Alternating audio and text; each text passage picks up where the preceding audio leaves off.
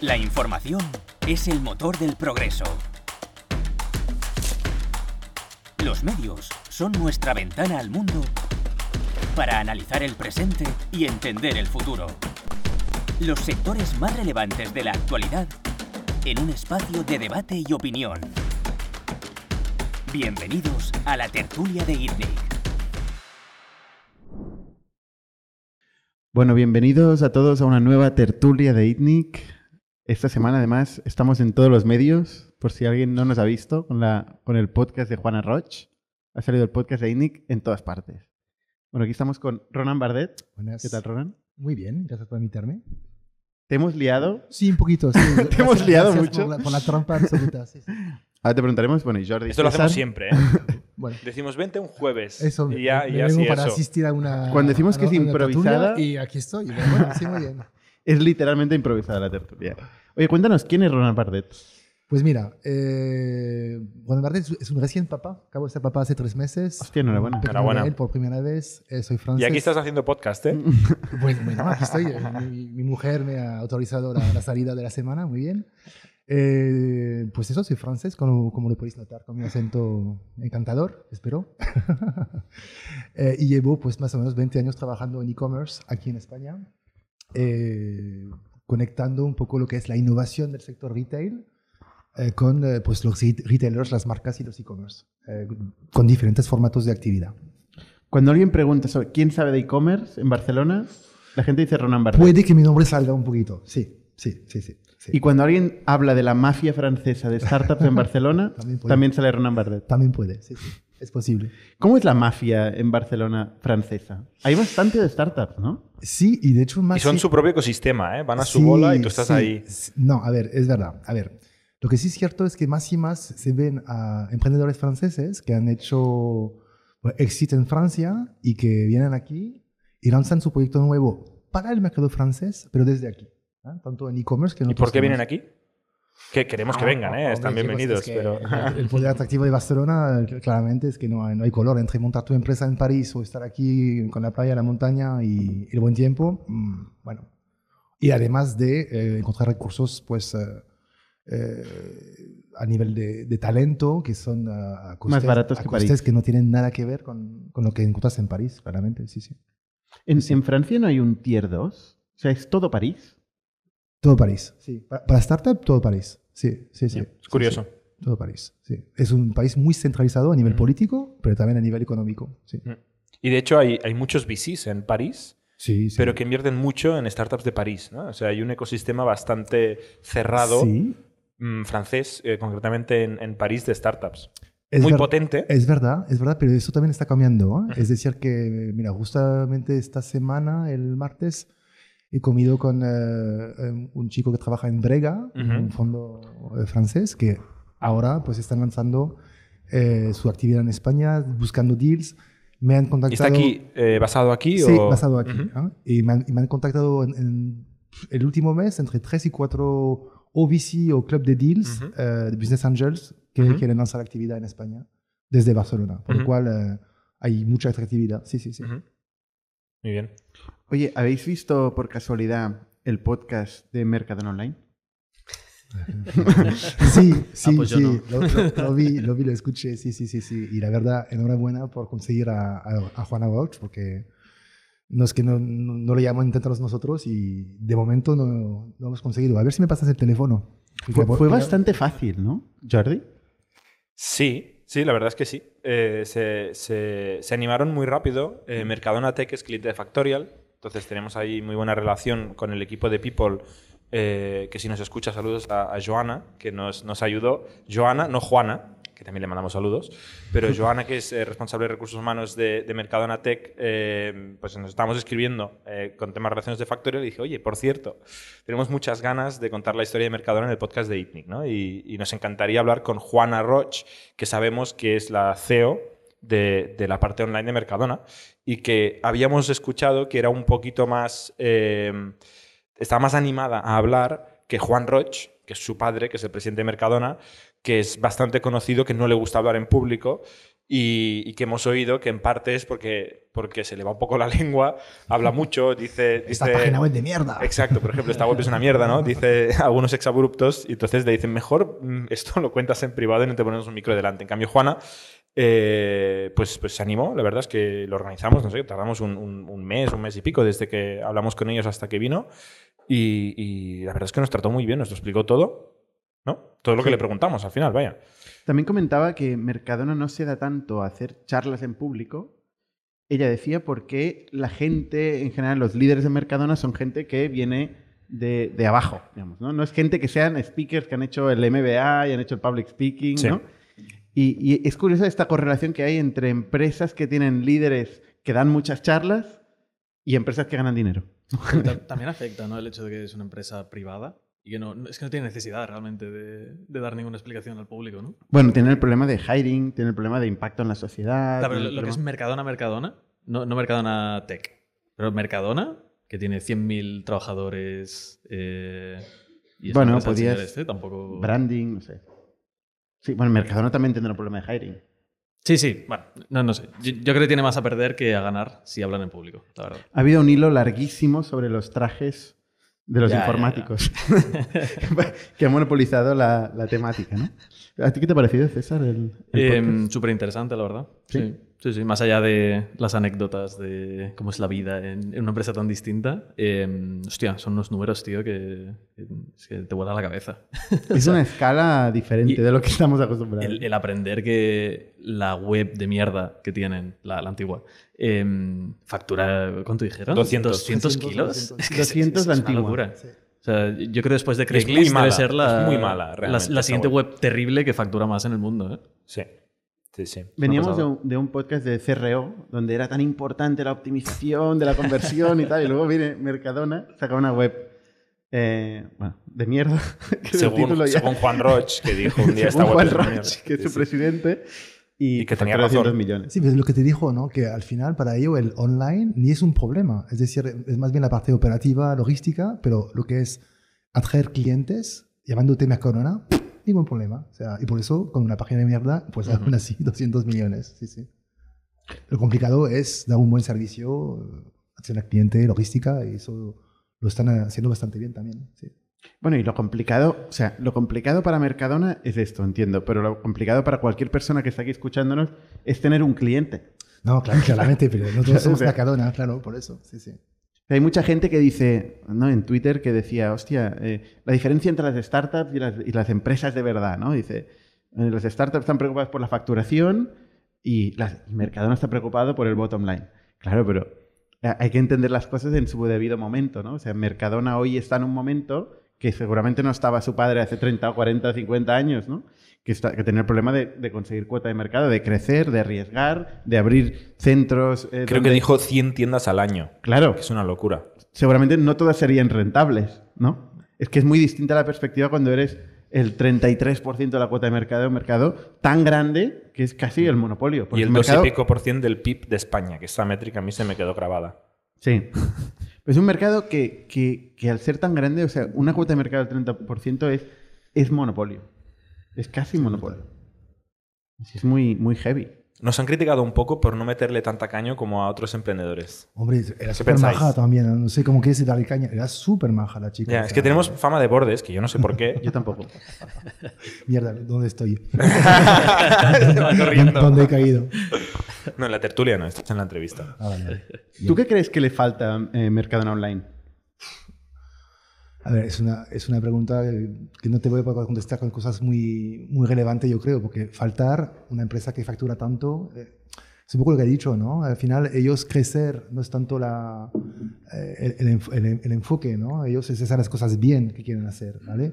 Y yo creo que aunque sus ventas online solo representan un 2% de su facturación, que es verdad que es muy poquito, pues viendo su posición en el mercado, pues eh, creo que lo están haciendo bien. El tema de, de tener los, eh, los hive, ¿no? Los, eh, ¿cómo se dice? Colmenas. Las colmenas, perdón.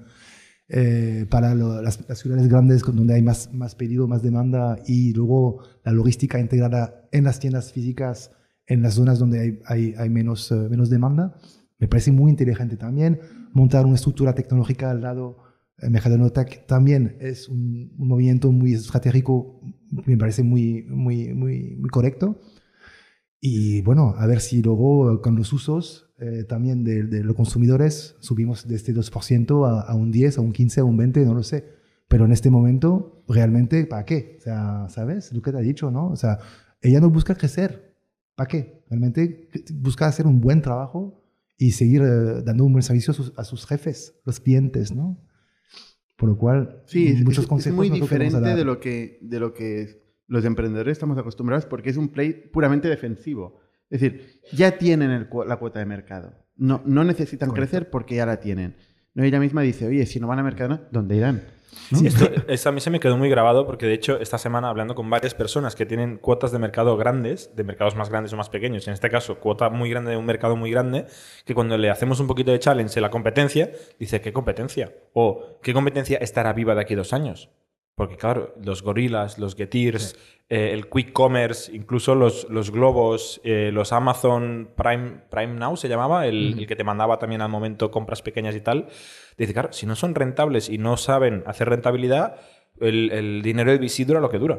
O sea, estas empresas les preocupan relativamente poco porque no se creen que van a conseguir sobrevivir. Pero como una sobreviva, van a o sea, tener un reto muy grande. El objetivo es diferente, claro. El objetivo de la startup es venderse, ¿no? O hacerse pública, ¿no? Realmente, al final... Bueno, tienes que crear un negocio sostenible, ¿no? Eh, Tienes que intentar sí. crear un negocio sostenible. Sí, pero creo que si hablamos. Puede de... que por el camino mmm, alguien te compre. Hablando de. de pero no te la puedes jugar a que sí. alguien te, te, compre, ¿no? Que bueno, mmm, si hay mucha gente que juega esto y luego cuando viene lo que, lo que está pasando ahora, ¿no? Que se seca, se apaga el grifo de, del VC, las que no tenían un camino a rentabilidad. Mmm, Claramente. caen. Yo creo que venimos de un, de un, de un periodo de, tiempo donde realmente el, el objetivo del emprendedor es crecer, crecer ultra Mm. growth, pero claramente porque no, no por, por, ser rentable, crecer Yeah. por- para ser sexy para inversores y sexy para luego hacer un éxito. Yeah. Y obviamente Mercadona no tiene ni, Sexy no, ni- sexy no ni- es. ni de lejos tiene este objetivo, por No. lo cual nadie le va a comprar. Bueno, o, o sí, Difícil. pero- pero no, no la parte de tecnología. Mí, otro número que me flipó es, eh, tú dijiste Walmart, creo, que factura 300 mil millones de dólares.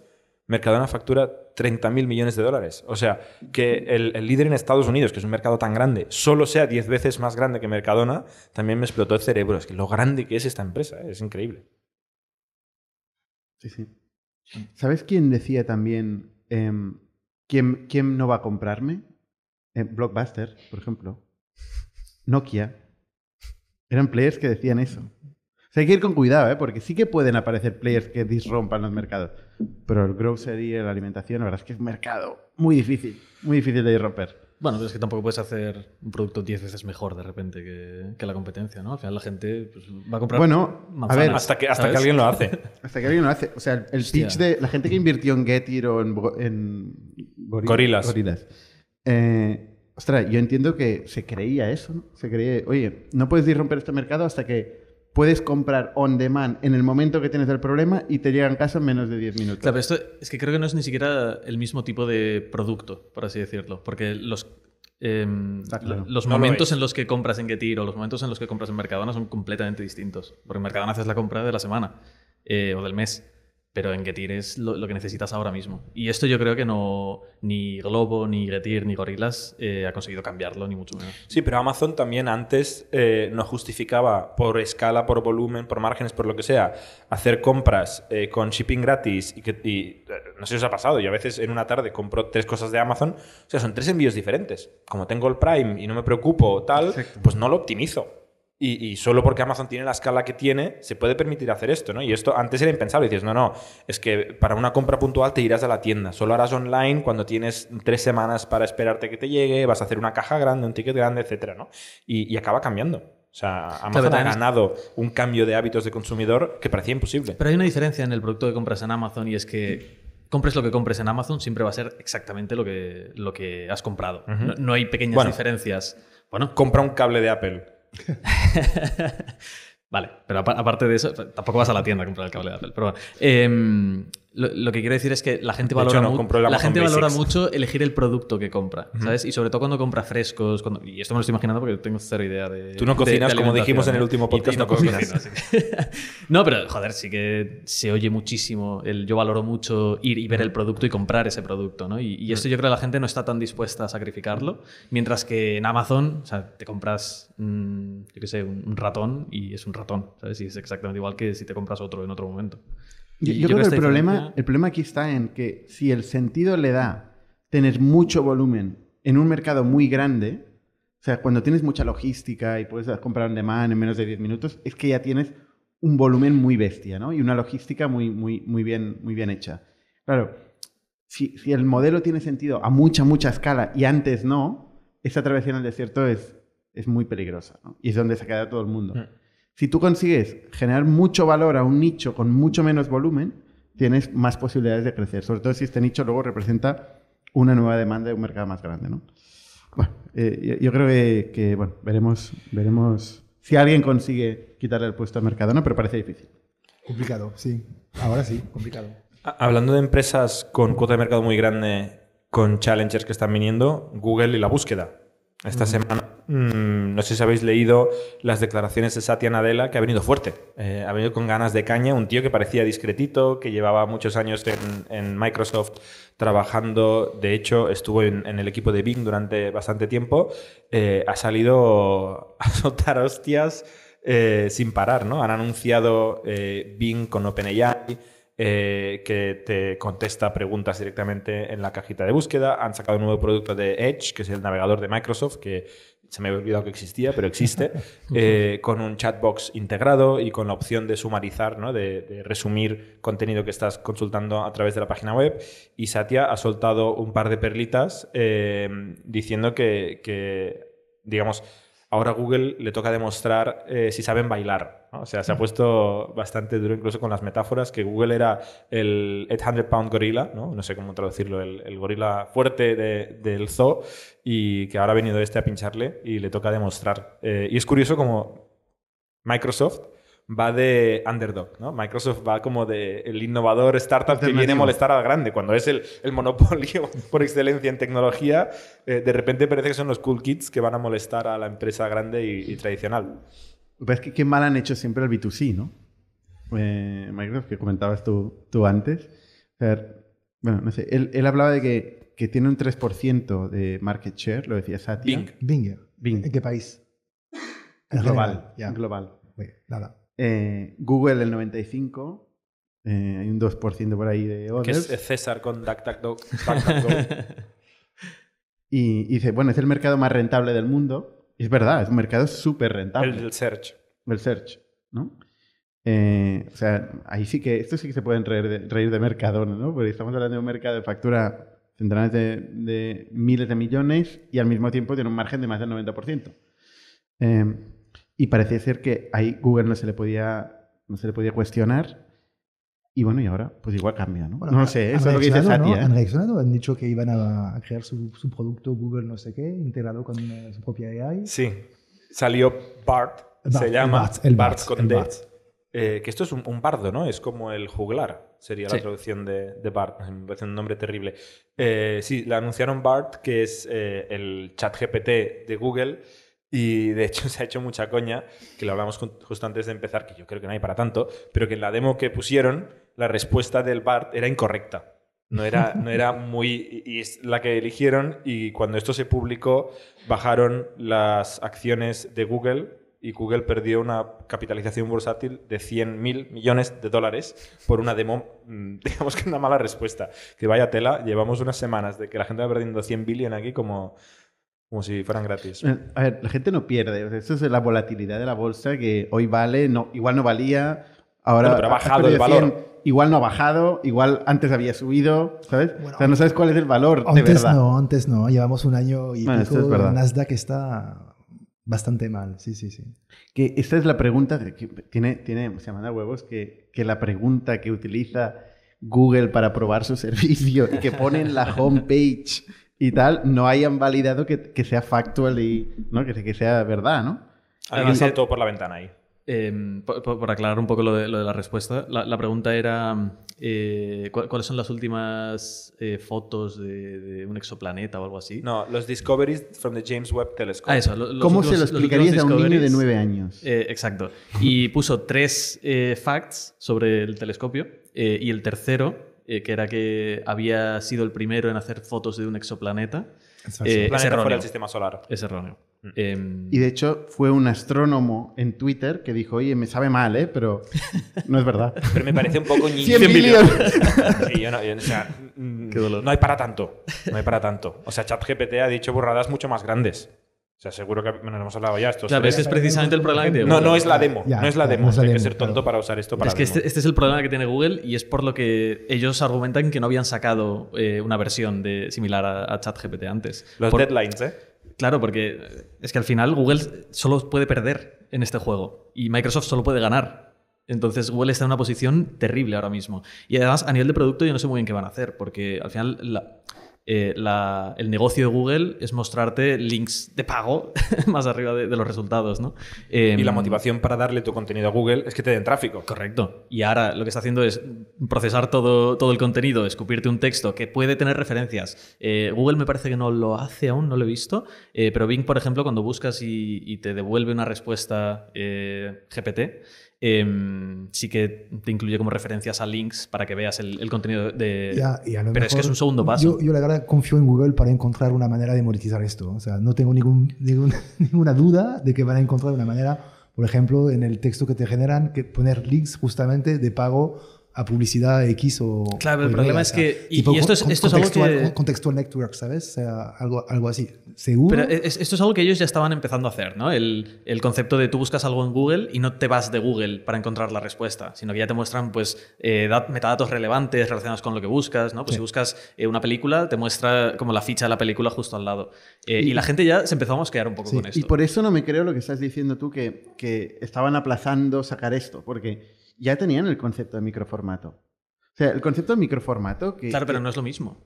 No, y es, o sea, pero lo que no tiene ningún sentido el concepto de microformato. O sea, tú como websa- eh, webmaster, eh, webmaster, ¿no? Publicas una web, eh, tienes que estar codificando tu formato para que salga en el sitio de las respuestas, ¿no? De Q&A, de Google, de tal. Cuando realmente, oye, utiliza inteligencia artificial si llevas invirtiendo en DeepMind y en todas esas historias durante siglos. Hombre, pero el microformato es de hace mucho más tiempo. Ya, pero ¿cuánto eh, sigue funcionando a día de hoy? Sí, claro, no, no se lo van a cargar de golpe, ¿no? Claro, Han pero- movido medio pero- internet para pero que pongan ChatGPT los putos microformatos. ChatGPT ChatGPT te da una respuesta a cualquier tipo de pregunta. Sí, Entonces, y, ha, y ha salido en diciembre de, de 2022. Y las Antes, antes que en Google. Eso es lo que te estoy diciendo. sí. Sí, porque, porque tiene más a perder Google. Es el, el- el no, porque el, espacio este del microformato ya lo tenía. Bueno, porque tienen ahí el negocio. O sea, no quieren cargarse ese espacio. Ese espacio es el que paga la fiesta. este espacio también. no tiene negocio. O tiene depende de negocio lo que el, te sale. el inmediatamente después. No, o si te sale un e-commerce, o si te sale un vuelo, si te sale. O sea, depende de que salga en ese Los espacio. vuelos lo han quitado, creo. Lo han- lo han En Google. Flights. Sí, sí, sí. O sea, yo hablo de la, de la respuesta cuando te, te imprime el Sí, sí. resultado de tu De- pregunta. Del párrafo conoces- de Wikipedia sin link a Wikipedia. Exacto. Sí. Sí, sí. Que pero igual a Wikipedia le va hasta bien esto, ¿eh? O sea, a mí la pregunta es, ¿Google puede sacar un nuevo producto? Esta es la, la pregunta. O sea, ¿Es capaz de sacar un nuevo produ- producto o solo puede ordeñar el search desde el año 95? Esta es la pregunta. O comprar una compañía como YouTube y ser la mejor compra de la historia, ¿no? Pero, no sé. O sea, ¿qué hace toda la gente en DeepMind? ¿Qué hace toda la gente que está haciendo AI en Google? Yo me lo pregunto. Académicos. ¿Eh? Académicos. Académicos, y ese es el problema. O sea, es un, es un mundo muy de research, el de Google. De hecho, esto no solo Google, ¿eh? OpenAI también es una empresa muy de research. eh, y de hecho lo hablamos creo que hoy comiendo.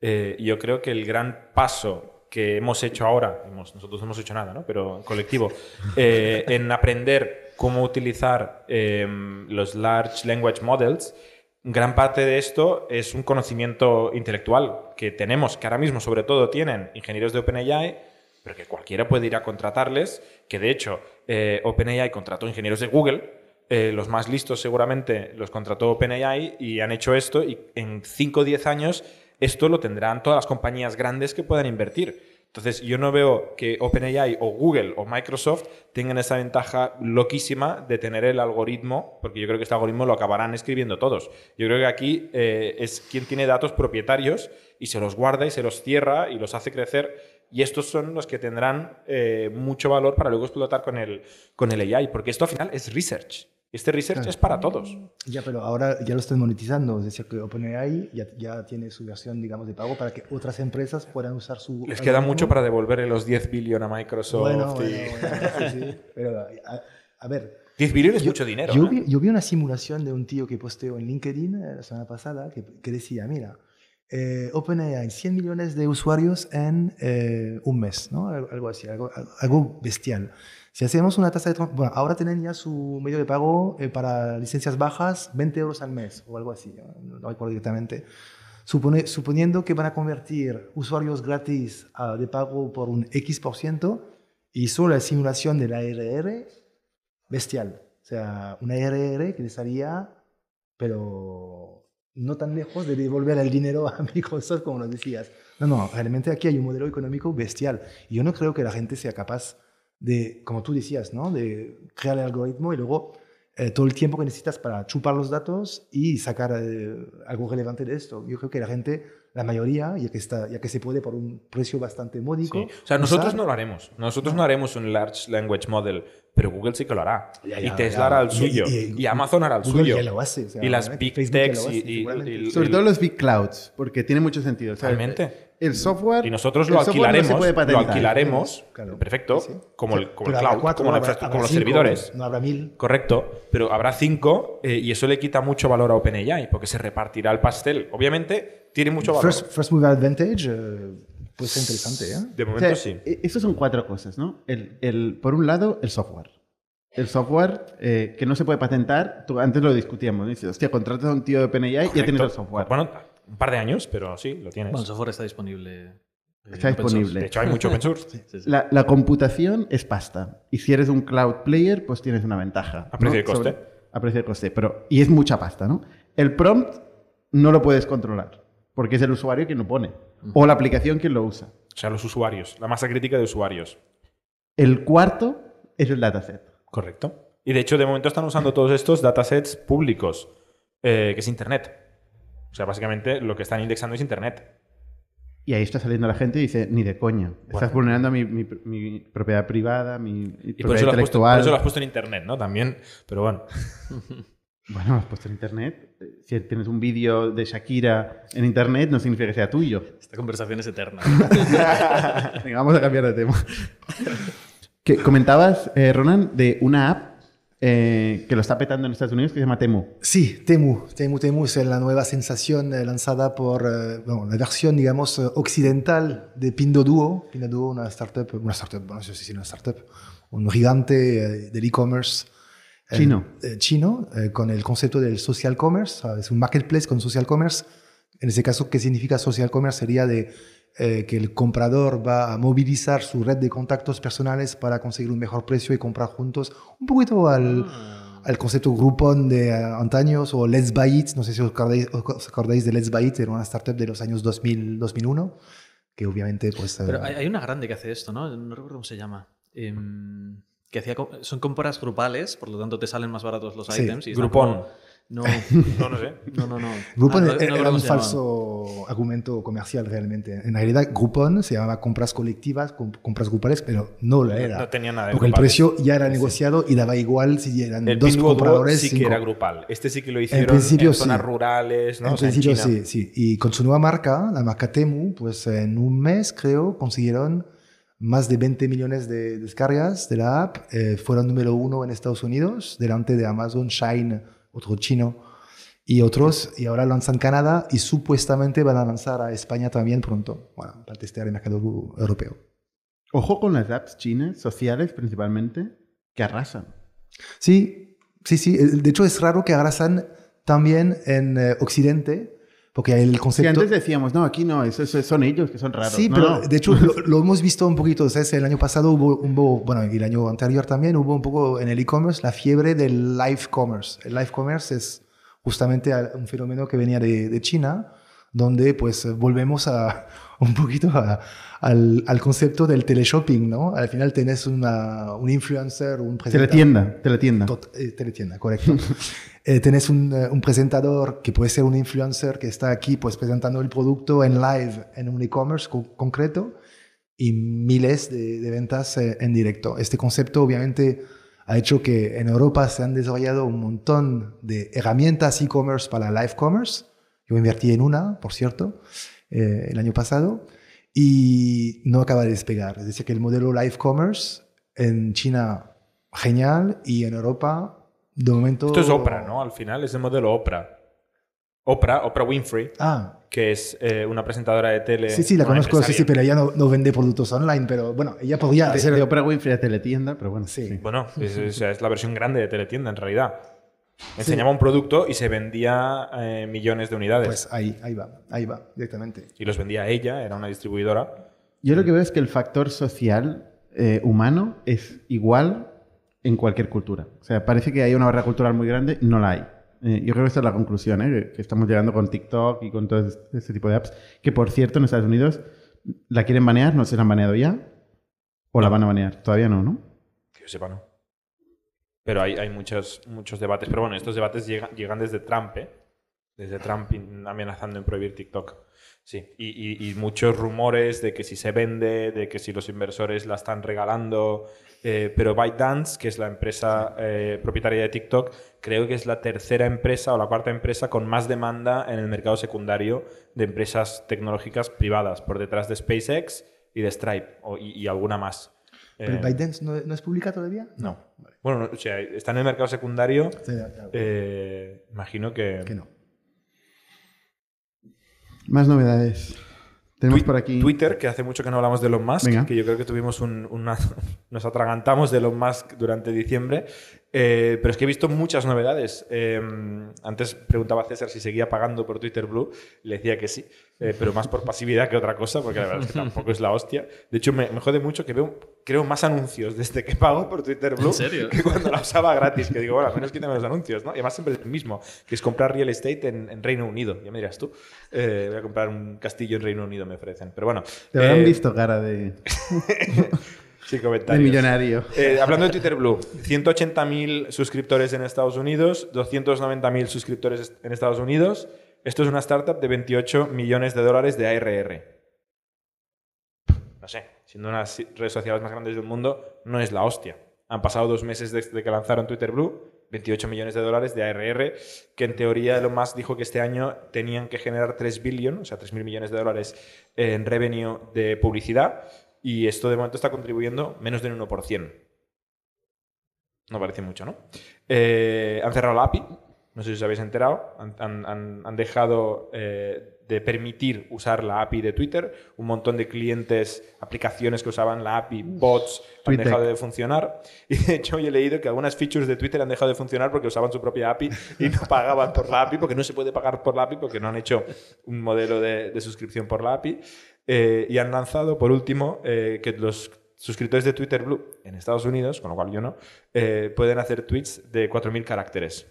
Que no sé si lo habéis visto, es un, un muro de texto infumable que en la aplicación móvil no está bien soportado. Bueno, un cutre de cojones. Perdón.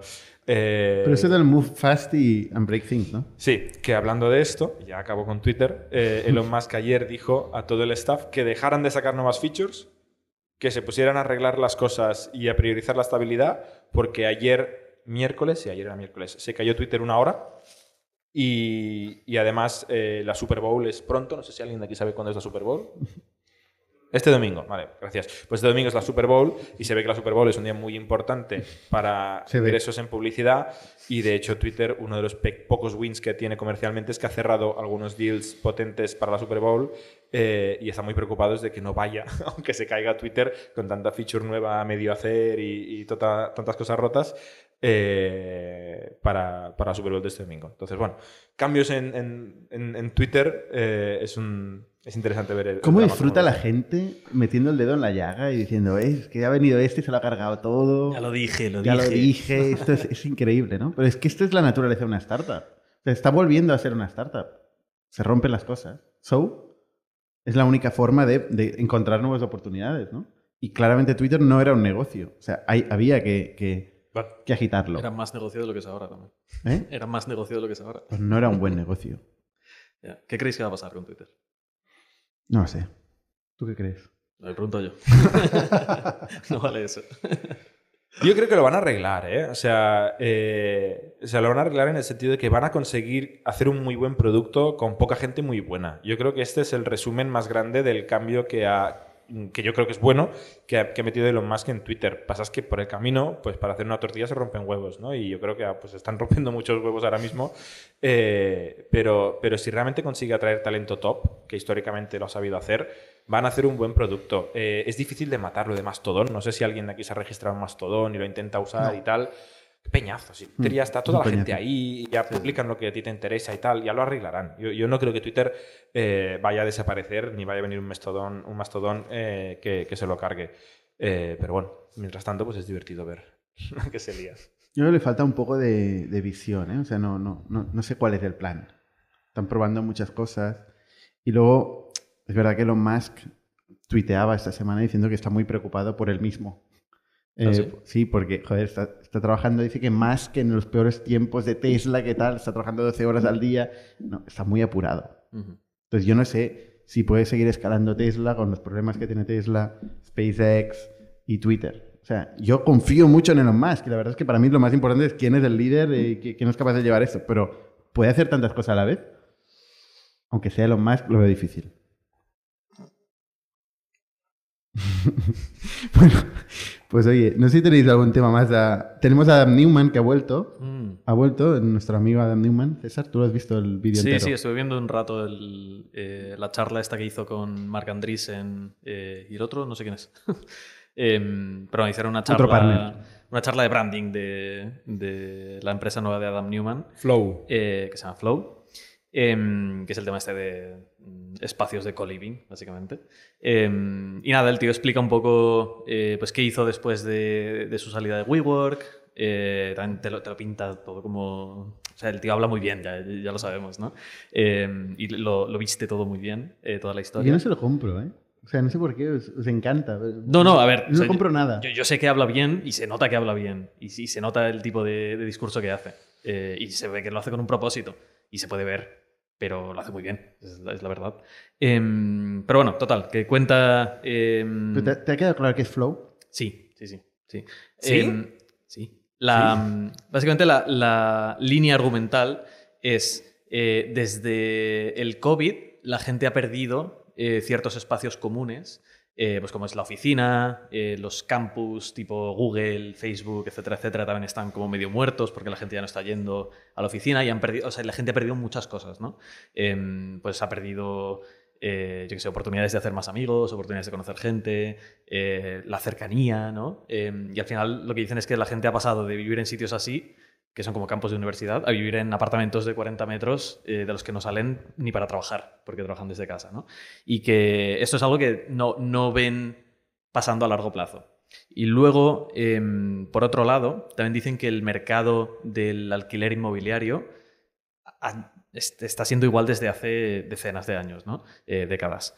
Y, mm, que les sorprende mucho que no haya venido nadie a, innovar aquí, porque al final, habiendo tan, en un mercado con tanta demanda, eh, es relativamente sencillo eh, venir con un approach más de startup y decir, te voy a ofrecer un producto 10 veces mejor que lo que tienes ahora mismo y quedarse con el mercado de esa forma, ¿no? Y además, pues otra serie de cosas que no sé muy bien cómo van a implementar, como el tema de mm, eh, que tú cuando pagas el alquiler en uno de estos co-livings de, de Flow, no sé ni cómo los llaman, em, como que adquieres ownership de adquieres propiedad de, de- no sé si la casa o de la empresa o no, no lo tengo muy claro Eh, y no sé tampoco qué incentivo tienen para hacer esto supongo que es ofrecer Tan claro no mejor. tiene. ¿eh? Lo de Flow.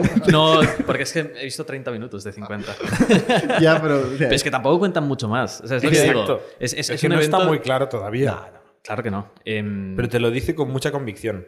Como ChatGPT. Yo, yo creo que es interesante porque te explica como los motivos que le llevan a construir esta empresa y a construir este producto. Y a mí me encajan. O sea, tiene sentido Tú exista- vivir a un WeFlow. Yo no, pero estoy seguro que mucha gente sí. Mucha gente sí. Que es que me creo 100% que lo, lo que comentan especialmente de después del COVID la gente está mm, viviendo, trabajando, durmiendo en su casa eh, y no salen de allí. eh, eso es, es realmente un problema que, que Sí. ellos creo que pueden solucionar. O sea, una cosa es creerte la categoría igual que WeWork, ¿no? WeWork es una buena idea, es una buena categoría y es un buen negocio. Lo que no es es un negocio de tecnología. no, y un negocio que existía antes de WeWork Y no era después de WeWork, igual que un co-living existía antes de WeWork. y- o sea, de No, y que se, puede hacer mejor. Yo creo que se- sí, WeWork lo hicieron bien. O sea, hicieron buenos coworkings. Lo que no hicieron bien es que se valoraron como empresa tecnológica y luego descubrieron que no lo era. Y con Flow está volviendo a hacer el pitch de que es una empresa tecnológica y de servicios financieros y de real estate y de no sé qué. Y, y el miedo que me da es que La comentan parte mismo tecnológica tampoco la, la venden tanto, al menos de lo que yo he oído. ¿eh? En Flow. Sí, no. Yo creo que sí, ¿eh? No, Financial Services, O sea, ha que nadie, Financial entiende dónde. Sí. Tecnología, que nadie entiende dónde está. Y luego lo de siempre. Co-living. Co-living. Bien hecho, pues buen negocio. No sé si es para Andreessen Horowitz, pues un buen negocio. parece que sí. Bueno, sí, sí, han metido pasta. No sé. Es que el caso de WeWork dices, no, era un buen coworking. Si era un buen coworking porque tenía 20 billion para hacer un buen coworking, que no es lo que normalmente tiene un buen coworking. O sea, si no fuera una empresa tecnológica no tendría 20 billion. Y no sería un buen y coworking. creo que de momento sigue valiendo menos que lo que han levantado. Sí, sí, por eso. Oye, vamos a, a la siguiente etapa. ¿No quieres hablar de atunes? ¿Quieres hablar de atunes? Es que tengo aquí mis notas atunes. Es que Jordi y hoy hemos, hemos comido, de hecho, en una... Pero no hemos comido atún. No hemos comido atún, pero hemos, hemos ido a, a una fábrica de atunes, eh, cliente de Factorial. Hacemos visitas así como muy raras. Y en este caso hemos visto un- una, una fábrica enorme que vende todo, por ejemplo, todos los atunes de Mercadona y muchos más. Es una cuota pequeña lo que vende a Mercadona, se vende muchos atunes. Y hemos visto todo el proceso entero de, de compra de atunes ¿no? y cómo está industrializado completamente, automatizado. Un Eh, robots de la hostia. Unos robots Visión espectaculares. por computador, ventosas, brazos. Muy bestia. Y hemos ido con el traje, que no, no sé. ¿Se puede poner la foto de Jordi o- en streaming? Perfecto. Eh, con el traje ahí viendo los, los atunes. Y bueno, eh, tecnología punta. Que igual salimos de ahí, Jordi, y dijimos, hostia, menos mal, menos mal que estamos en el mundo del software. Porque la verdad Nos es ha que- dado un poco de pereza el follón La- para procesar ahí los atunes. O ¿eh? sea, la cantidad de cosas que puede ir mal en, en un negocio tan industrial, con unos stocks de atunes dando vueltas por el mundo de, de muchos millones de euros, con, ¿no? con unos procesos y, a- y al final con unos, unos evitas que dices, hostia, Márgenes pequeños. realmente vale la pena, ¿no? Pero menos mal que existen esos negocios, ¿no? Si no, no comeríamos. Atún. Atún no en lata. El atún que va en una cajita de plástico que, que luego se pone a la plancha y tal, viene de casi seguro de, de- de esta empresa que hemos ido a visitar nosotros y compran muchos atunes que son clientes de Factorio, así crecen y contratan Exacto, más, exacto. más servicios. Somos un ecosistema de startups tech de Barcelona, creadores de Camalún, Kipu y Factorial, entre otras. Ofrecemos más de 5.000 metros cuadrados de coworking a startups y organizamos eventos diarios para discutir negocio y tecnología hasta la saciedad. Desde ITNIC Fund invertimos en equipos con capacidad de construir grandes productos y negocios. ¡Te esperamos!